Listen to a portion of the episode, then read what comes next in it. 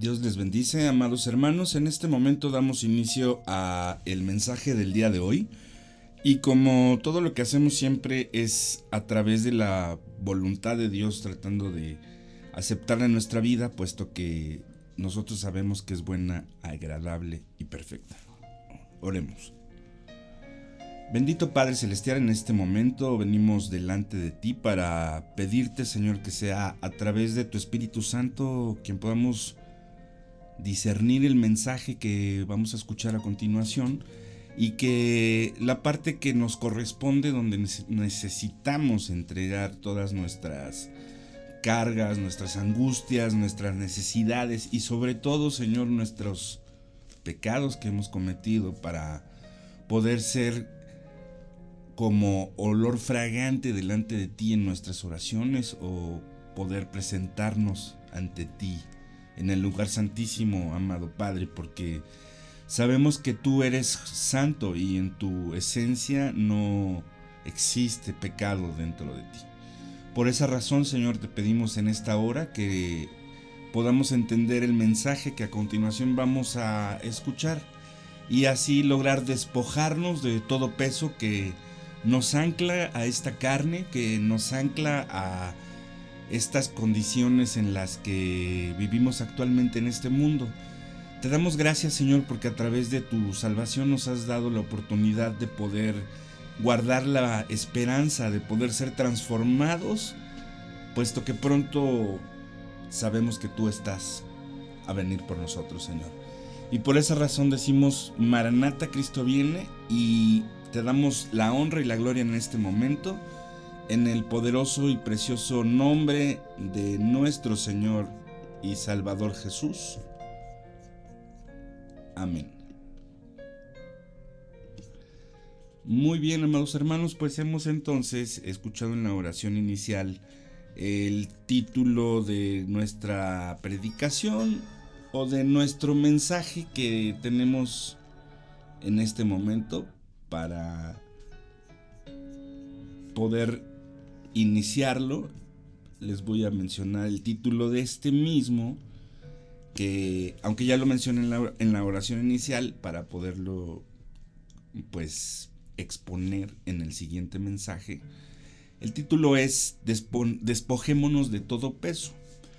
Y la base escritural o el fundamento que se toma está planteado en Hebreos capítulo 12, versículo 1 y la palabra de Dios dice así.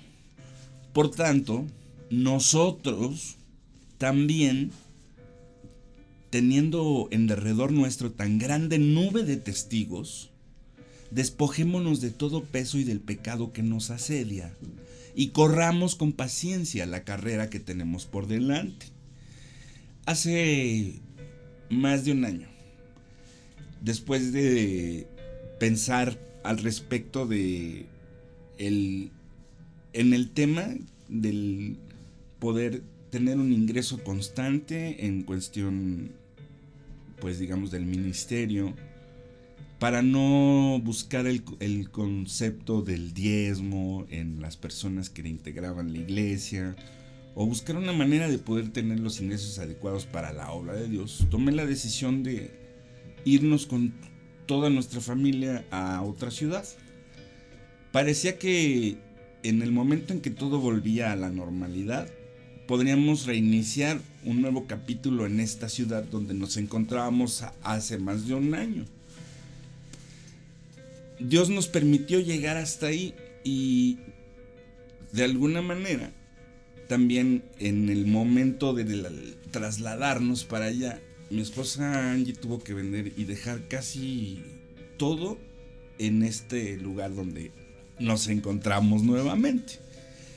Solo la ropa y lo indispensable fue lo que pues nos llevamos para allá. Despojarnos de lo que tenemos materialmente es algo que no debe ser difícil para nosotros que somos peregrinos y extranjeros, dice la misma palabra de Dios. Porque cuando Dios te llama, a veces hasta Nínive tienes que ir y quizá en el trayecto al no querer obedecer exactamente lo que Dios tiene para ti en su preciosa voluntad que debe ser agradable y perfecta en tu vida, Muchas veces nos pasa incluso como a Jonás y caemos en el vientre de la ballena y a veces hasta por más de tres días. De manera psicológica y metafóricamente hablando, a veces nosotros nos convertimos en vasijas, en, cosas que almacenan o como si fuéramos armarios o lugares ahí donde escondes, guardas todos tus cachivaches. Y esto es muy, muy parecido, muy similar en el concepto espiritual o subjetivo. Guardamos un sinnúmero de emociones, de pensamientos y de situaciones que hemos vivido o hemos experimentado.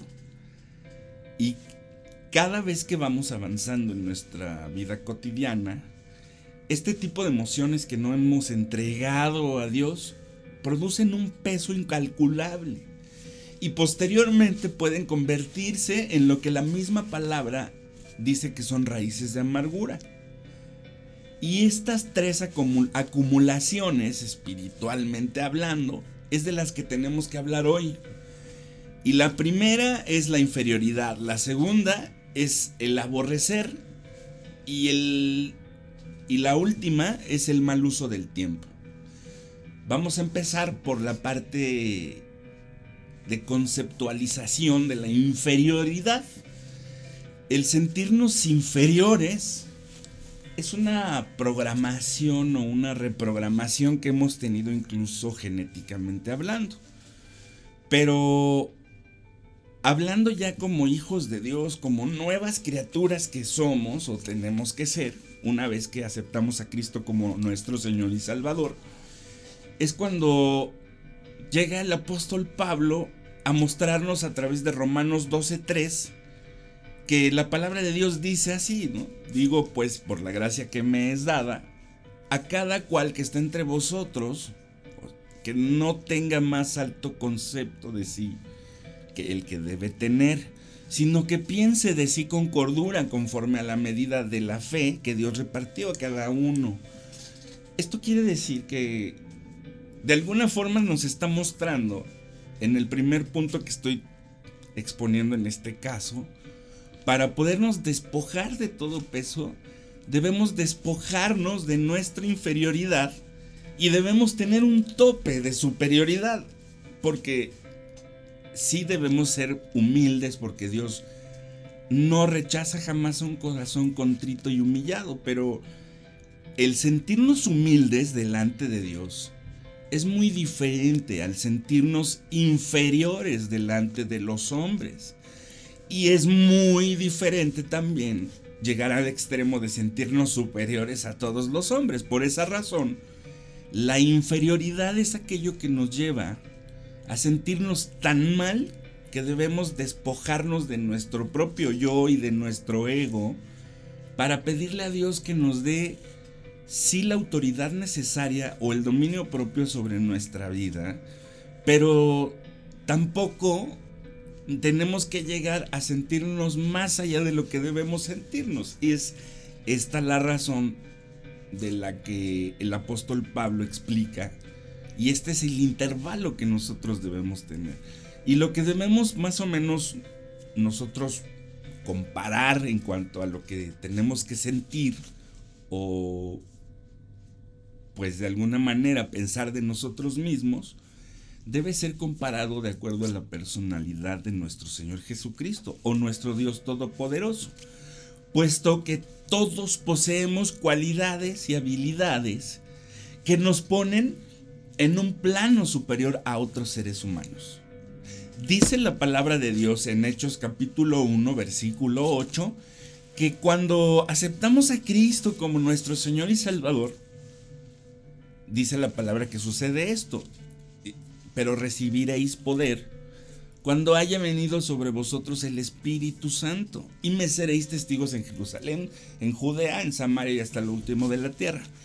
Es cierto que de manera hermenéutica aquí está hablando para la recepción del poder de predicar el Evangelio, pero al recibir al Espíritu Santo, también recibes muchas capacidades porque estás totalmente en comunión con el Dios vivo y verdadero, con el Dios que ha hecho la ciencia y que te permitió a ti tener esa conciencia. Ahora, en esta misma conciencia, debes encajar en tu mente y grabar en tu corazón que Dios no te ha hecho inferior a los demás.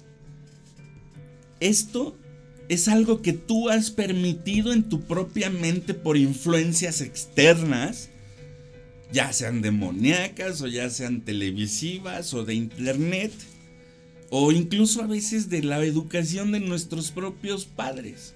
Muchas veces esta influencia externa nos permite abrir la puerta de nuestro corazón a la soberbia y no permitirnos ver más allá de lo que la luz del Evangelio nos tiene que alumbrar o iluminar. Por esa razón, el apóstol Pablo vuelve a explicar en 2 de Corintios capítulo 4, versículo 4, la razón del por qué muchas de las personas no logran entender qué ocurre con ellas mismas. Dice la Biblia en este pasaje que el Dios de este siglo, con D minúscula, y sabemos que habla de nuestro adversario, el ladrón que no viene sino para hurtar, matar y destruir, cegó el entendimiento de los incrédulos para que no les resplandezca la luz del Evangelio de la gloria de Cristo, el cual es la imagen de Dios. Entonces cuando no estamos siendo esta luz y este Evangelio ilumina nuestra vida, que es la gloria de Cristo, y al ser la imagen de Dios no estamos proyectando lo mismo, quiere decir que nuestro adversario está cegando nuestro entendimiento. Pero nosotros debemos ser un agente de cambio. La palabra de Dios nos dice que tenemos que ser la luz del mundo. Esto lo puedes ver en Mateo capítulo 5, versículo 14 dice la palabra de Dios así, vosotros sois la sal del mundo, perdón, la luz del mundo. Una ciudad asentada sobre un monte no se puede esconder. Si tú te das cuenta entonces, cuando ya tienes a Cristo en tu corazón y el Espíritu Santo está realmente trabajando en tu vida, la luz que reflejas de Dios debe ser el testimonio del mismo faro que ilumina a todos los barcos que buscan la orilla del mar. Porque esa luz que tú tienes, que Dios te ha dado, no se puede esconder. Entonces tienes que vencer la inferioridad y muchas veces no solamente es aceptando la crítica, dice la palabra de Dios, que cuando la palabra llega al ser humano y regresa a Dios no está vacía. Quiere decir que también entendiendo, como dice 2 de Timoteo 3:16, que toda la escritura es inspirada por Dios y es útil para redarguir, para corregir y para instruir en justicia. Es donde llegamos a este punto del mensaje para hacer una disyuntiva bien interesante comprendiendo que una vez que aceptamos a Jesús en nuestro corazón y el Espíritu Santo empieza a trabajar en nuestra vida, debemos buscar cuáles son los frutos del Espíritu Santo y con nuestra propia voluntad hacer uso del dominio propio. Los frutos del Espíritu, dice Gálatas 5, 22 y 23, y apréndetelos de memoria, son amor, gozo, paz, paciencia, benignidad, bondad, fe, mansedumbre y templanza. Y contra tales cosas no hay ley. Esto es lo que dice Gálatas 5 del 22 al 23. Y de esta manera entonces como lo hemos visto y conceptualizado, para poder realmente despojarnos de todo el peso y la carga que llevamos, debemos hacer uso de 2 de Timoteo capítulo 1 versículo 7. Dice la palabra de Dios que Dios nos ha dado un espíritu de poder, de amor y de dominio propio. Él no nos ha dado un espíritu de cobardía. Necesitamos entonces hacer uso de nuestro dominio propio buscar el amor que tenemos muy dentro de nuestro corazón, puesto que Dios habita en él y Dios es amor. Y por medio entonces de este poder, hacer de nuestro dominio propio algo que nos debe llevar a hincar nuestra rodilla y pedirle con un corazón contrito y humillado a nuestro Dios que nos perdone por nuestra soberbia de no tener la capacidad de tener el valor y el amor y todo lo que Dios nos da a través del Espíritu Santo de hacer su voluntad, de ir y predicar el Evangelio, de ir y hacer una serie de cosas y circunstancias que debemos no solamente estar escuchando a través de estos audios, sino de leer la palabra de Dios todos los días, porque es la lámpara a tus pies y la lumbrera a tu camino. El problema es que seguimos nuestros propios pensamientos y nuestros propios caminos. Y esto nos lleva al fracaso. Pero este fracaso no es donde termina todo. Debes intentar una y otra y otra vez. La viuda insistente nos deja, nos deja la mejor lección de todas en la palabra de Dios.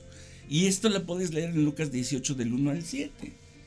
Ella estaba convencida de que buscar a la persona para recibir una respuesta iba a lograr el mejor de los resultados. Esa insistencia es la que nosotros debemos tener. Si fracasaste en una relación, en un negocio, en un matrimonio, en una familia, en un trabajo, no te preocupes. Dios tiene para ti algo mucho mejor de lo que tú tienes ahora. Pero recuerda que lo más importante lo dijo Jesús. Él es la vid verdadera y lejos de Él, nada podemos hacer. Así es como llegamos al punto número dos del mensaje del día de hoy. Y este es el, el aborrecimiento. Aborrecemos lo bueno. De alguna manera estamos buscando siempre lo menos indicado. Y con entusiasmo anulamos el aborrecimiento. Entonces, ¿qué es lo que tenemos que hacer? Dice Romanos capítulo 12, versículo 2, que no debemos conformarnos a este siglo y debemos transformar nuestro entendimiento. Josué 1.8 te dice cómo y también Josué 1.9 te explica que debes hacerlo de manera valiente. Y es así como Romanos 12.2 nos muestra que todos esos pensamientos, diariamente debemos aborrecer los pensamientos negativos que se acumulan en nuestra mente y que nos quieren hacer mentir, discutir, negar y hacer todo absolutamente lo que no debemos hacer porque dice la palabra de Dios que si sabemos hacer algo bueno y no lo hacemos, eso es un pecado. Y muchas de las veces, incluso en nuestro propio trabajo, estamos totalmente a disgusto de cómo la gente nos trata. O en la clase de trabajo que estamos desempeñando. Muchas veces quisiéramos el trabajo soñado, donde no tuviéramos que trabajar cierto tipo de horas o hacer cierto tipo de actividades que no son de nuestro propio agrado. Por esa razón se llama trabajo. Dos terceras partes de cada semana vas a pasar en este mismo lugar, en este trabajo o en estas actividades. Debes encontrar una manera de cómo enfocar tu mente y sobre todo, como dice Colosenses capítulo 3 versículos del 23 al 24. Y todo lo que hagáis, hacedlo de corazón, como para el Señor y no para los hombres. Esta es una clave muy importante. Que cuando tú aborreces los malos pensamientos y las malas actitudes y haces que tu corazón se enfoque en el objetivo de lo que hagas, en donde lo hagas, así sea barrer la calle, recoger la basura de, de tu colonia, porque a lo mejor ese es tu empleo. Así sea quizá limpiar la oficina de varias personas que a veces ni cuenta se dan y tiran basura ahí donde te la pasas barriendo todos los días de tu vida. Pero recuerda algo importante, todo lo que hacemos tenemos que hacerlo para el Señor y no para los hombres. De esta manera, nuestra actitud puede ser mucho mejor y lo más importante es tratar de llevarnos con nuestro alrededor, nuestros vecinos, nuestros compañeros, nuestros amigos, incluso a veces hasta con nuestros enemigos. Dice Romanos capítulo 12, versículo 18, que si es posible, en cuanto dependa de ustedes, deben estar en paz con todos los hombres. Si tan solo nos enfocamos todos y cada uno de nosotros en hacer nuestro trabajo y no estar permitiendo que nuestra mente se preocupe si los demás trabajan o no, si los demás están haciendo lo que deben hacer o no, si los demás cumplen con sus metas o no. Esto no es lo que debería nuestra mente estar tratando de cosechar. Dice la palabra de Dios que lo que está en nuestro corazón, ahí es donde está nuestro tesoro. Quiere decir que si nosotros tan solo estamos viendo las dificultades de la vida, eso es lo que vamos a encontrar en nuestra propia vida. Dificultades. Así, de esta manera, vemos como en Colosenses capítulo 3, versículo 24, dice la palabra de Dios que el Señor nos va a recompensar de la herencia que nos ha prometido darnos tanto coronas y galardones en el cielo, Él nos va en persona a dar nuestras recompensas, porque le estamos sirviendo a Él. Todo lo que haces de ahora en adelante es para que delante de sus ojos Él vea tu testimonio que realmente estás dando frutos propios.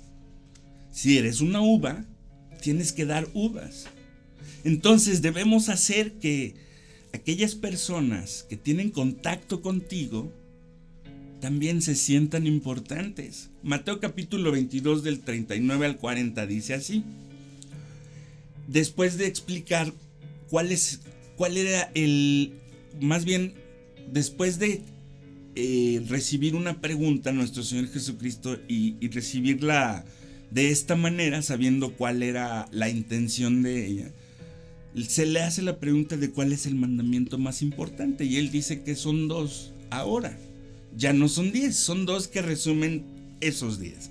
El primero es amar a tu Dios con todo tu corazón, con todas tus fuerzas y con todo lo que tú eres. Y el segundo es semejante, amar a tu prójimo como a ti mismo. Y de estos dos mandamientos depende toda la ley y los profetas.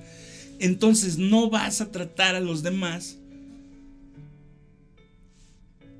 mejor si no te estás tratando mejor a ti mismo. Debes replantearte a ti mismo, como dice Romanos 12.2, cuál es tu autodisciplina, quién eres tú, qué es lo que quieres.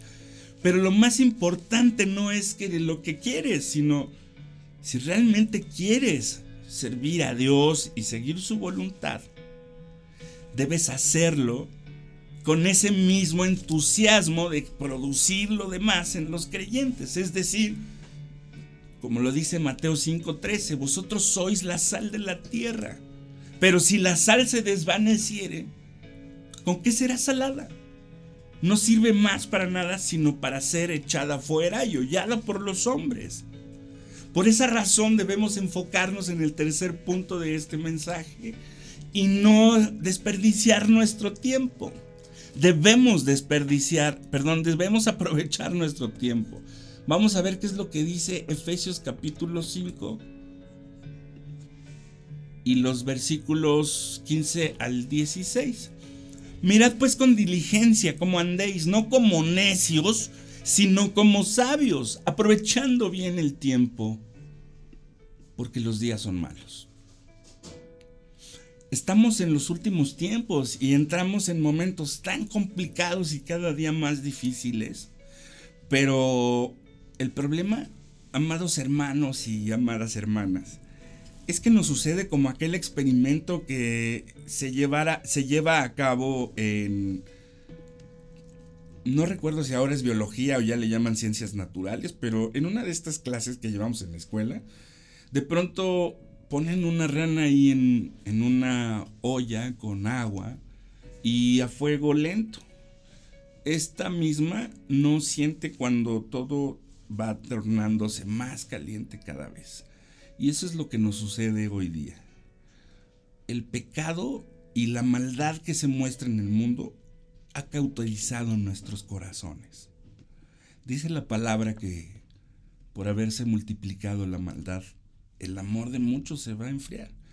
Y desperdiciamos nuestro tiempo sin darnos, sin darnos cuenta de que lo más importante para ti y para mí que estás escuchando este mensaje y que has llegado hasta este momento de él, es que es cuando entendemos que hoy se puede convertir en un mañana y ayer ya no hay posibilidad de poder hacer.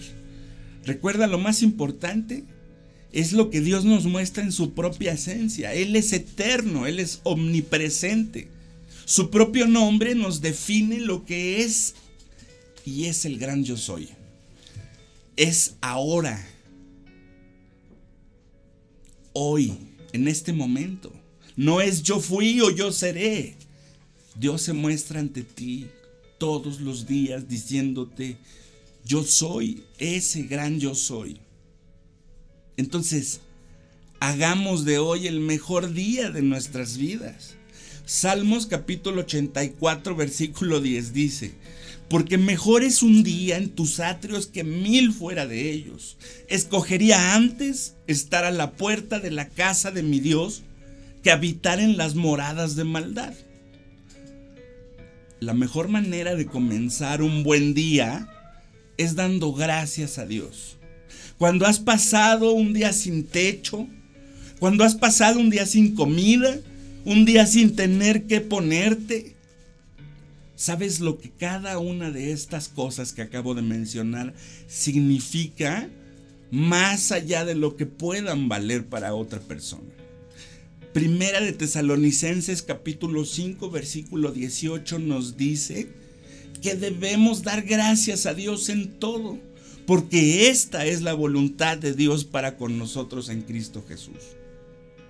Esta gratitud va a hacer que tú puedas contagiar a otras personas de vivir un día cada vez más feliz. Proverbios capítulo 15, versículo 13 dice que el corazón alegre hermosea el rostro, mas por el dolor del corazón el espíritu se abate. Debemos vivir con metas, lo dice Tercera de Juan capítulo 2, perdón, tercera de Juan capítulo 1 versículo 2. Amado, yo deseo que tú seas prosperado en todas las cosas y que tengas salud, así como prospera tu alma. Si no nos fijamos objetivos y luchamos todos los días de manera subjetiva tratando de aprender, de leer y de comprender que la fe es por el oír y el oír es por la palabra de Dios. Entonces, tu salud espiritual, así como tu alma va a prosperar.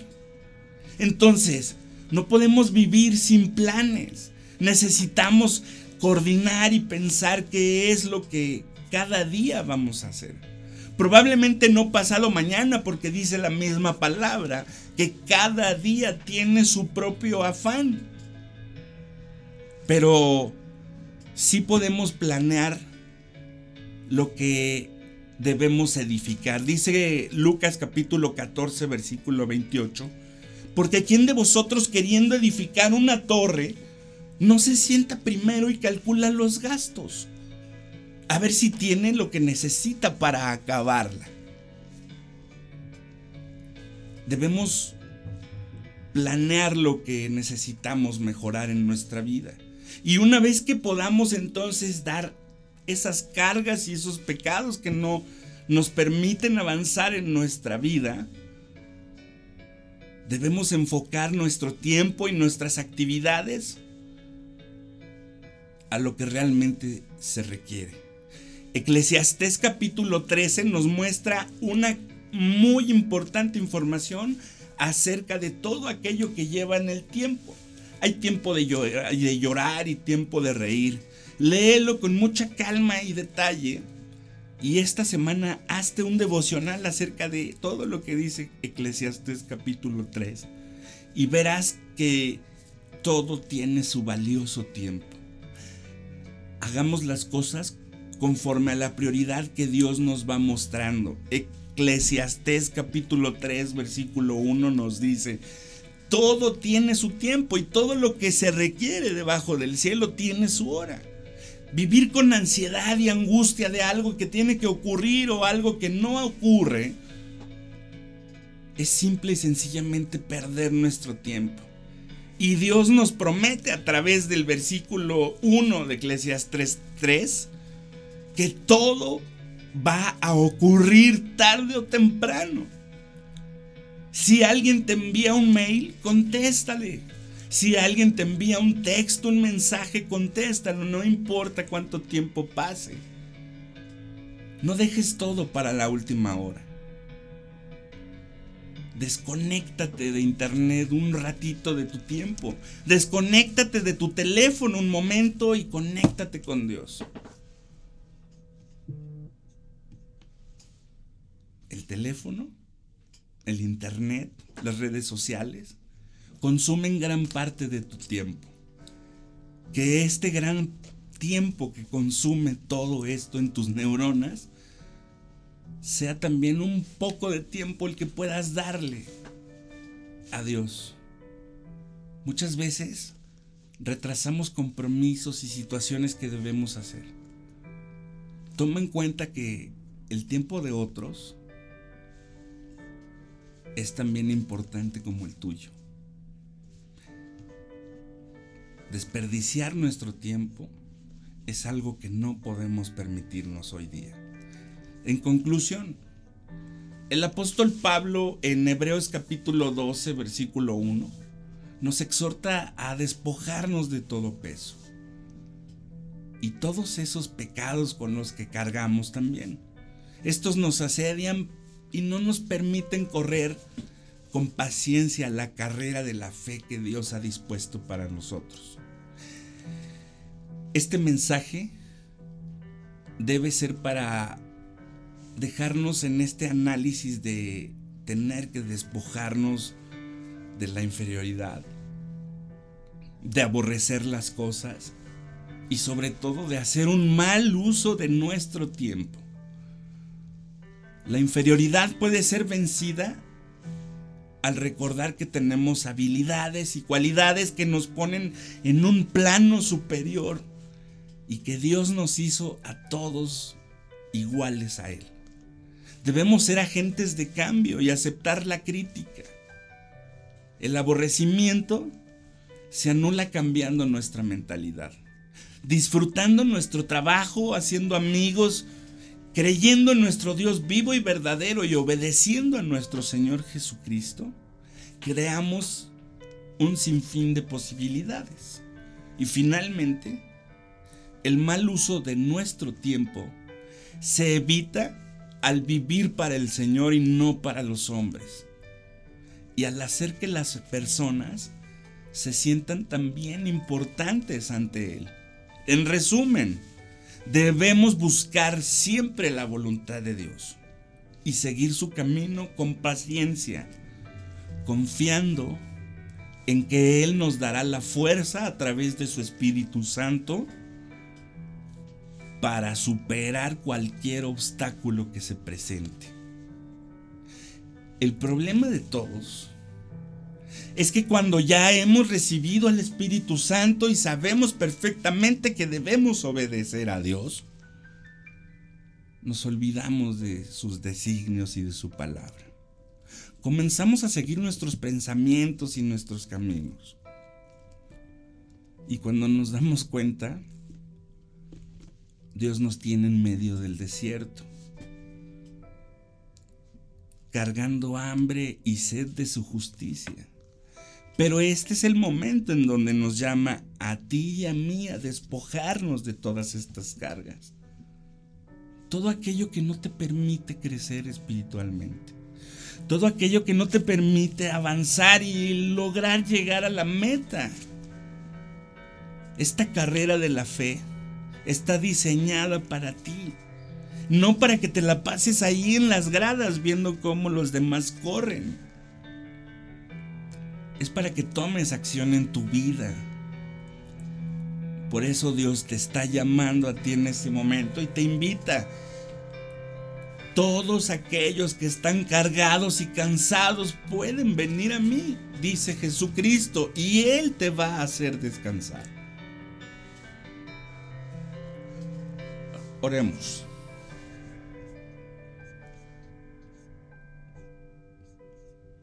Bendito Padre Celestial, en esta hora, Señor, venimos delante de ti con toda la conciencia y el entendimiento de que no puedo, no podemos, Señor, seguir caminando con estas cargas.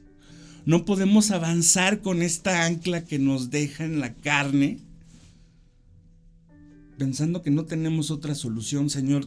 En este momento sabemos que como dice tu palabra en Juan 14, 6. Tú eres el camino, tú eres la verdad y tú eres la vida. Y nadie, absolutamente nadie va a llegar al Padre si no es por ti. Por esa razón en este momento, Señor, te pedimos, Padre, que nos perdones de todo mal que hayamos hecho. Todo eso que hemos hecho mal, hemos mentido, Señor, hemos... Pues incluso a veces hemos hasta ignorado, Señor, las personas que han hecho mal en nuestra vida, en nuestra comunidad. Y en lugar de perdonarlos, también incluso a veces nos vengamos o simple y sencillamente nuestro corazón se inclina siempre a la maldad. Nuestra carne nos ata a esto que es el pecado. El conocimiento del pecado y la ley que nos obliga muchas veces, Señor, a alejarnos de ti, es aquello que en este momento queremos entregarte. Ya no queremos vivir lejos de ti, ya no queremos estar ahí expectando nada más, queremos correr la carrera de la fe. Pero muchas de las veces cargamos estas mochilas espirituales llenas de malas experiencias, llenas de falta de perdón, llenas de malos sentimientos y malos recuerdos de esas malas experiencias que tuvimos. Por esa razón, Señor, venimos en este momento delante de ti pidiéndote que primero nos perdones por no tener la humildad de corazón de aceptar que necesitamos tu ayuda todos los días. No nada más los domingos o de vez en cuando, necesitamos todos los días de ti. Y necesitamos vivir en santidad. Y esa santidad, como lo dice tu palabra, es vivir apartados para ti. Te pedimos, Señor, que nos apartes con tu preciosa sangre, que nos laves de todo mal, que nos limpies de todo pecado que descienda sobre nuestra vida el Espíritu Santo y pueda recordarnos todos y cada uno de los días que solamente en ti es como podemos avanzar, es como podemos florecer y es como realmente podemos estar bien, porque lejos de ti nada podemos hacer. Te pedimos perdón por todos esos pecados y agradecemos, Señor, que ahora tu Espíritu Santo vaya a morar en nuestro corazón y en nuestra vida. Te damos todas las gracias, Padre, por hacernos ahora tus hijos. Y te pedimos, Señor, si alguien de nuestros hermanos que escucha este mensaje ahora y se ha alejado de ti, te pedimos que le permitas acercarse, Padre, que recuerde que tú eres el Padre del Hijo pródigo, esperándolo con los brazos abiertos. Y si tú te encuentras en ese momento, acércate a Dios y pide con oración Que Dios te perdone, que Dios te vuelva a recibir en sus brazos y pueda darte nuevamente lo que tú necesitas. Gracias Padre porque nos das la oportunidad de poder llamarnos tus hijos y acercarnos a ti. Gracias Señor Jesús por haber roto el velo y permitirnos entrar gracias a tu precioso nombre aquí en el lugar santísimo. Te entregamos nuestras oraciones y nuestras necesidades, Señor, en el precioso y poderoso nombre de nuestro Señor y Salvador Jesús. Amén.